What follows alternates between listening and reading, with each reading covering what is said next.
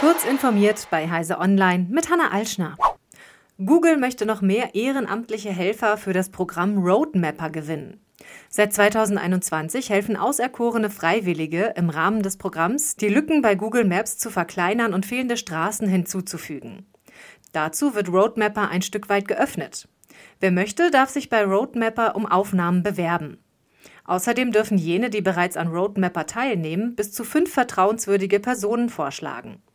Roadmapper besteht parallel zur Möglichkeit, als Local Guide Karteninhalte zu Google Maps hinzuzufügen.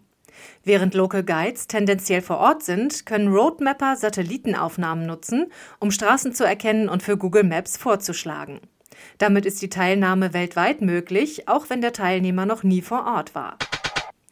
Kurz nachdem das britische Parlament das hart umkämpfte Online Safety Bill beschlossen hat, hat die britische Regierung Meta aufgefordert, keine Ende-zu-Ende-Verschlüsselung für Instagram und den Facebook Messenger einzuführen.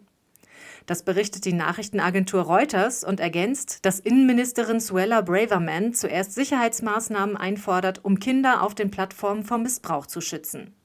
Meta habe keine ausreichenden Zusicherungen gemacht, dass die beiden Plattformen von krankmachenden Missbrauchstätern freigehalten würden.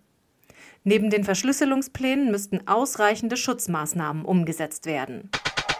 Es ist hart, das zu sehen. Xbox-Chef Phil Spencer hat sich auf X, vormals Twitter, zu den umfassenden Xbox-Leaks geäußert.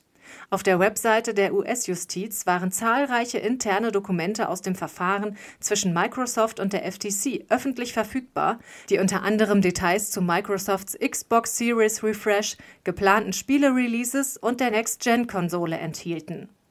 Richterin Jacqueline Corley vom District Court in Northern California, die die Verhandlungen zwischen der FTC und Microsoft geleitet hat, schiebt in einem neuen Schreiben Microsoft selbst die Schuld zu.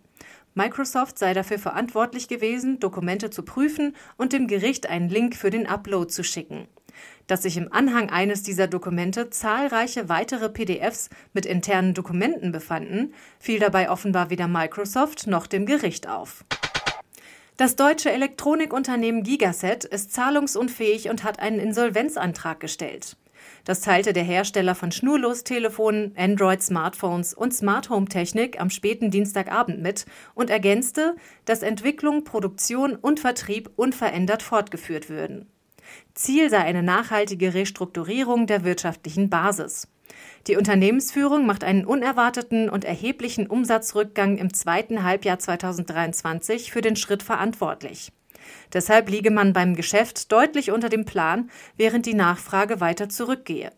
Mit Kapitalgebern habe man sich nicht auf eine Finanzspritze einigen können. Diese und weitere aktuelle Nachrichten finden Sie ausführlich auf heise.de.